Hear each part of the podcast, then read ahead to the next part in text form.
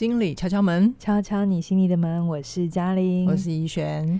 嘉玲，你最近看了一部电影哈？是我最近看了一部蛮好看的电影哈。听说你坐下去多久之后就哭了？三十分钟就哭了。OK，这部电影叫做《八二年生的金智英》。那这部电影其实它的前身是一本小说，是然后在韩国很轰动，台湾也卖的蛮好的。嗯、然后我们有声书评也有介绍过。对。那后，后来它要被改拍成电影嘛？哈、嗯，就让那个韩国的男人暴动了，嗯、他们甚至还上书到青瓦台，请他们的总统文在寅停止这个电影拍摄。这些男人有什么好怕的？活尸他们都不怕，怕一个金智英干什么？对啊，所以所以由此可证。韩国男人觉得金智英比活尸还可怕，应该是他觉得女人比活尸还可怕吧？好，对，所以呃，这部电影啊，怡璇，你有没有简单讲一下这个故事是什么？好，好，其实呃，这部电影啊，它就是我们一般很容易理解的，就是一个女人她因为爱上了一个男人嘛，那很自然就步入婚姻啊。然后反正都觉得一定要生小孩，不然就会被长辈念嘛，嗯、就想说早生晚生不如早点生，嗯、可能还比较有力气带小孩。所以呃，金智英在生了她的女儿之后呢，就决定在家里面当一个家庭主妇。嗯，然后她就离开了职场。但是她这样子的选择啊，其实为她的生命带来了一些沉重的议题。嗯、那金智英这部电影呢，就是我们。利用金智英的生命来回过头来看她这一段历程带给她什么样的冲击，是应该怎么面对？那你刚坐进去电影院，那个第一个哭点是什么？嗯、我很好奇。其实跟大家想的可能有点不太一样。是什么？是什么？哦、呃，因为其实这部戏呀、啊，它是以金智英为女女主角，主角嗯、然后跟着她。呃的生命历程，然后你也会回溯去知道他的过往的成长经验，嗯、而那个成长经验，我相信如果是女人，至少在亚洲地区，你会蛮多有共通性的地方。是，比如说家里他有个弟弟，你会看得到奶奶对弟弟比较疼，嗯，好，然后你也会看得到事情是爸爸会有意无意的觉得把所有的期待放在弟弟身上，儿子。儿子，然后爸爸会记得儿子喜欢什么，嗯、但不一定记得女儿喜欢什么，这样。然后送儿子是送钢笔，嗯、送女儿是送记事本、记本，就是有差了，对对。好，那我觉得我第一个。点呢？那是蛮我个人的经验，我也一直以为这件事情我处理好了。可是我后来发现，我看着金智英经验这件事情的时候，嗯、我发现，哎呀，我的情绪也一样被勾起。哦、那件事情是他好像是金志英高中的时候，嗯、他因为要补习，所以他得坐公车去一个比较远的地方上课。对，然后他在回家的路途上，就有一个男学生好像有点骚扰他，那他非常非常的害怕。嗯、OK，那这个过程其实呃，他就有求救。呃，车上的乘客，哈，那乘客也有帮忙他，哈，那他就以为他就叫他爸爸赶快来接他，这样子，对。然后下了车之后啊，他就自己下车，结果没多久，那个男生居然跟下车了，嗯，尾随，而且很晚很晚哦，在一个很、嗯、呃，就是看起来已经没有人的地方哦，嗯、他就很害怕，很害怕。嗯、那当然剧情有一些翻转了，哈、嗯，那。后来那个刚刚救他的乘客也有一起下车，然后把那个男生给弄跑这样子。但他爸爸也来了，然后爸爸他就金子英跟着爸爸回家。是。那在回家的路途上，我觉得那一段对话蛮有趣的。这出戏最好看的地方是。呃，我不可会演讲，他有把男女生的议题放进来，嗯、好，他没有要贬义男生，嗯，好，我先，如果你还没看的话，我先告诉你，如果特别是你是男性，也不用太害怕，哈，不用像韩国男人一样害怕，比活尸觉得还要可怕，好，应该是说他很他很中立的呈现，其实男人或者。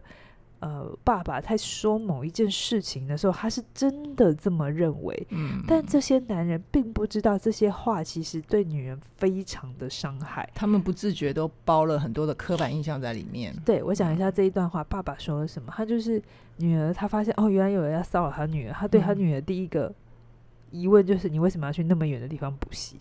嗯，其实金智英明明是受害者，对不对？对，他爸爸没有安慰他，没有，你不觉得什么问题吗？对呀、嗯。有人骚扰我，那你跟我问我，你为什么要去那么多那么远的地方？有什么关系？到底有什么关系？好，再来就是他就是说，你是不是裙子穿太短？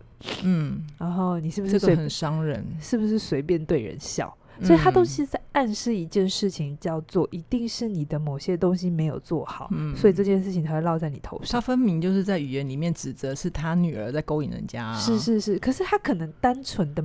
就是觉得啊，我就只是叫你要把裙子穿好啊，就是自己行为检点做好。嗯、我其实怕你受伤，嗯、我猜男人单纯就这么想。是，可是其实他真的不知道这样很很让人受伤。我跳再跳离开一点，嗯、里面有一场戏其实是职场戏。然后呃，金智英的主管，因为就是一个也是以工作比较前面就放的比较多的人，她是女性，对不对？她是女性，可是遇到了另一些同事，甚至是她的晚辈哦，在开会的会议过程当中，其实还是会调侃这个主管没有回家当妈妈这件事情。然后那个过程里头讲了一些话，这些男人都不觉得这个有什么，可是只要你是女人，你一听就会是。刺的，嗯、很酸，很对，很不舒服。嗯、而且而且妙的是，那个女主管好像也不太方便，就公开的去反对她的男同事，对不对？对，她还是只能吞下去。哎，她还是有有反抗了，但是在电影院有有一点点反抗，可是其实她改变不了整个。体制。大结构，大结构。那我再拉回来讲这个骚扰为什么特别让我有感，还甚至哭了哈。呃，我自己的生命经验也是这样，我也是大概也是高中的时候上就是读书，然后需要去外面补习，所以我需要搭大众捷大众公车。工具，那时候还没有捷运。嗯，哎，在破路我的年龄，就是公车，没关系，就公车，就公车。对，然后。所以其实我有很多次是在公车上被骚扰的经验，嗯、对，就是痴汉或者是、嗯呃、不知道他是谁啊。有的时候、嗯、那时候我那好年纪好小啊，青涩。我现在想起来那时候怎么那么乖巧，怎么、嗯、这么好好欺负啊？反抗？对对对，然后我甚至连回头看那个人是谁，我都都，都没有勇气，就是就是很传。然后那时候真的很很希望有人能来救我，嗯、或者是意识到这件事情。嗯、我还记得有一段时间，我很不喜欢在公车上坐双人的位置。哦，对我我都是站着，啊，即便除非我累到一个不行，不然我都不要坐。OK，的原因是因为我不知道隔壁会有谁坐下，会会谁来坐。然后就是那个坐下来之后的所有的动作，其实我是无法嗯控制的。我不知道他是友善的还是不友善的，所以我干脆就都都都不要坐下，坐在那个两人坐的位置。明白明白，对。但是我国中哎高中的经验，嗯嗯。然后那个时候很就是好好几次也都是这样的被骚扰的经验，然后我是没有办法说的。嗯，当我一说的时候，通常会得到一些很有趣的回应，叫做“ 哎，他看得起你。”嗯，就是因为你长得漂亮哎。或者说我没有觉得我要这样的赞美，好不好？是谁说长得漂亮的人就天生要被骚扰啊？对，哪来的信念？然后这个东西其实是一个很大的恐惧。我觉得这个恐惧延伸出来的事情是一种对性。呃，很多时候男性常常是用性在威胁或者让一个女人感觉到害怕。嗯，对一个女人的控制是，它不是不一定是身体上的，嗯，或言语上，它是一种对性上面的暴力。嗯、举例来讲，嗯。韩国前一阵子有一个新闻，然后我觉得很、嗯、很很伤心，我我有点忘了那女星女星的名字，嗯、但后来自杀，但她促成她自杀有一个、哦、大家在猜有没有一个原因，嗯、是因为她的前男友把他们的私密的呃照片，就是一些比较私生活的影片，要去就是恐吓她说，嗯嗯，要散布出去这样子，哦、只有恐吓而已啊。嗯，不知道到底有没有散步啦，哈、嗯，就是就是，反正他就是以性做威胁，嗯、就是我我跟你好的时候，一定会有一些我们做在一起做快乐的事嘛，对、嗯，他就把它拍下来，然后成为控制他的手段。这种东西真的对女人来讲是很重很重的压力，哎，对对对。可是你这里头有没有去想的事情是，哎、嗯，如果同样一件事情是男人被流传出去，有这么可怕吗？好像。不会，我不能说他们没有伤害，还是有。可是你你知道，那同样的压力感受会完全是不同的。嗯，OK，女人常常是在性上面会被标签化一些事情。当她如果有、嗯、呃不一样的伴侣的时候，别人可能就会说、嗯、啊，这个就是水性杨花。对对对对对，嗯、或者是哦，他感情不检点。嗯，可是如果是男人呢？对，他就不一定会得到这么。同样的对待，嗯、或者是好像男人在性上面有多重的选择，嗯、或者他比较活跃一点，就叫 OK。好，但女人只要需求再高一点，嗯、就是一个被批评。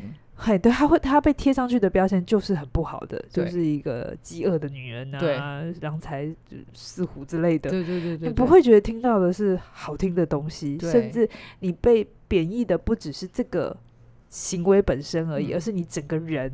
嗯，都会被贬义到另一个层次。这个刻板印象真的好深好深哦。我们对女人会有一种剩女的期待，剩女的要求，剩女就是神圣的圣哦，不是剩下来的剩哦，完美的、无瑕的。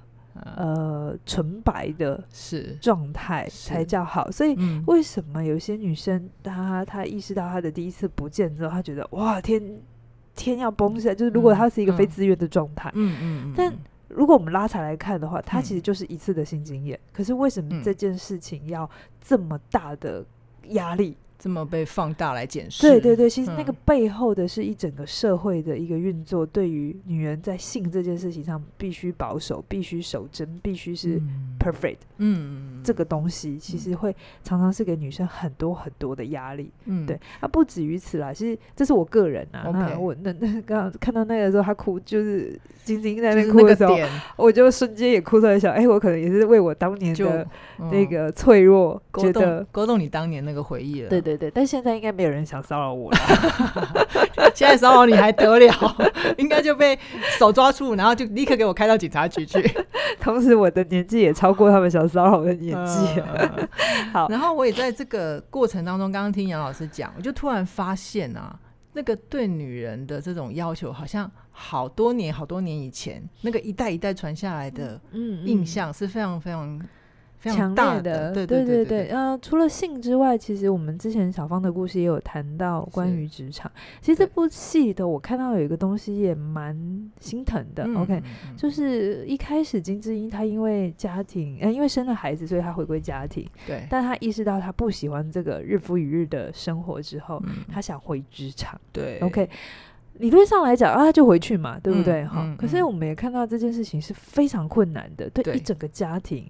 我猜这不只有韩国的状态，我觉得整个日本啊、台湾啊、大陆应该都有这个对类似的状态。对对，好，就是关于这个幼儿教育托儿的这件事情。好，嗯，金智英她要回归职场的时候，她必须，她必须去证明。这个孩子是被可以被在妈妈照顾，对对对，然后妈妈可以去工作，嗯、然后他的权利不会受损。嗯、哦，是金智英要去发动这件事，然后责任在他身上。对，我就会一直在想，他爸爸嘞？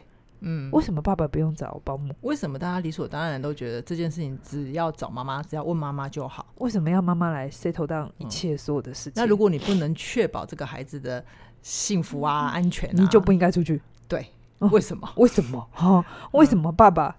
可以一直都在这件事情之外，这是一个点了。哈，当然男人也有他的很多的他的困难、啊、想法啊。我我今天只是想要把这件事情凸显出来，但我没有说谁一定是对，谁是错。可是这里头，我想再聊一个更拉出来的议题，上次小芳没有聊的，就是、嗯、好，那就算妈妈也愿意承担起这个责责任，好了，妈妈也试着把孩子放到。呃，托婴中心也好，或者找保姆也好，嗯，慢慢要来面对这个职场的回来职场这件事情。你会知道妈妈遇到很多的困难哦。嗯、第一个困难是她的职场要允许她可以四点或五点就下班，就下班，而不是责任制。哦，对，不是责任制。然后再来就是因为妈妈孩子有的时候会有一些各式各样的状态，对，所以孩子有可能今天早上就突然生病了，他要带去。嗯看医生，看医生，或者小孩已经去上学，但是他学到一半的时候，他突然生病，老师打电话来了，好害怕。就是我听妈妈族群说，哦，如果看到那个来电显示是某某老师，而且是在白天的时候，然后就会心里面先跑出 啊，剉赛。所以他们很有一些紧急的状况啊，因为就不好控制，不好预测啊。对，这个时候都要找妈妈。嗯，为什么呢？为什么不能找爸爸呢？嗯，爸爸为什么就不能送孩子去看医生呢？所以聪明的女性啊，你们应该要把 爸爸的电话留给班导师才对。嗯，我我觉得这个都是呃，很多时候我们可能觉得这个做法比较方便的过程当中，嗯、其实他也把很多的责任默默的转移到。某一个人身上，就会觉得女人是理所当然。所以，对这个时候职场回去的妈妈，她们就变成被迫选择一些兼职的工作。嗯，好，然后责任不会负担这么大的，因为她随时得回去支援家庭的这一块。对。可是你知道，这对一个女性来讲是非常失落的。嗯。比如说，在故事金丝英的故事里面，她也有这一段嘛。对。她想要去呃打工，然后去面包店打工。嗯，对。然后她的老公就问她说：“这难道是你最想做的事吗？”其实，在小说里头比较多的书写这一段。嗯，他的意思是我今天受一个那么完整的教育，我受我曾经也是一个大学毕业，对，或者是一个职场的很很优秀，我受过很完整的训练，结果现在来做这件事，做兼职，并不是这件事不好。OK，只是他在他个人的自我期许跟自我实现上面是有落差的。对，而且这件事情它并不一定是短暂，而是。他变成了是一段很长时间，他都只能做兼职的工作，只为了他要把家庭生活给照顾好。嗯，对。那这个时候当然会很多人有意见跑出来了，那是不是国家要把幼儿的这个呃机构对，然后教育的就是多一些好的机构，让他们可以选更无后顾之忧？嗯，这是一个很多很多。那我觉得做法有很多，大家也开始意识这件事，因为很多电影或书籍的讨论，甚至大家的觉醒，这件事情就会被看见。对，也都不断在讨论这个。个议题对，然后不要想象这件事情会有明天就会变好，啊、好不好？这、啊、就是我们一代要一代一代的去，我们都还在革命的过程里面，就是去面对的事情。啊、那另外一个状态就是，很多时候啊，有些妈妈们，他们好哦，他们的小孩也很健康，不太会生病哈，他、嗯哦、也可以就真的，或者再大一点了，六岁七岁了哈。呃，那个病毒码更新的比较完整，我一天到晚生病 哦。好啦，这个时候他要再回去职场，其实他会变到另外一个新模式，他自己也开始怀疑他自己嗯的价值。这时候他选的不是 part time，而是 full time 的工作的时候，嗯嗯嗯、他怎么他他能不能有那个自信去？面对第一个回来的时候，会有一段时间是可能不熟练的，会会就像菜鸟一样嘛。你进去要有一段时间是适应的，对对对，再找回那个职场的节奏。对对。可是我发现这时候有些女人就退回去了，因为那会有很多的冲击、挫折、困难。他要面对自己，他，要面对自己，他要好像仿佛年轻的那个。笨拙会再回来一次，嗯嗯、那他能不能克服？还是他就躲回家庭比较简单？嗯、哦，或者是再回到家庭，他有一个就就手的熟练的、嗯、很清楚的工作流程模式，这样、嗯、他可以很自信。哎、我是个怎样的妈妈？哈、嗯哦，他的自我价值不会被破坏掉。对，OK，所以这里头会有很很多的挣扎，所以。嗯女人要再重新回职场，相当同样男男人如果离开职场再要回去，我猜也是一样的，对啊，一样一样的这些心情，哈，它不分男女。可是我觉得这个东西就是大家会要去去思考的，去衡量，嗯，到底我这个人生命阶段这个选择。嗯会对我整个生涯造成什么样的影响？对对对对对对，我我看到很多的妈妈，她就是小孩生了之后，觉得她没有想过，她就就像可能金子一样，她就觉得好，我要来。回去照顾小孩，好像我就是理所当然的要辞职啊。对对，然后等小孩大了再说嘛。对，然后他们家可能经济也还可以这样子。嗯。可是等到真的小孩都大了之后，其实你知道吗？小孩都大了，他不会一天变大，好不好？他可能三年、四年、五年。那这三年、四年、五年，你到底是怎么准备自己的？嗯。很多人是没有想的。嗯。所以等到小孩有一天送去小学之后，发现他好失落。嗯。小孩不需要他，没那么需要他。对。然后他也没有要。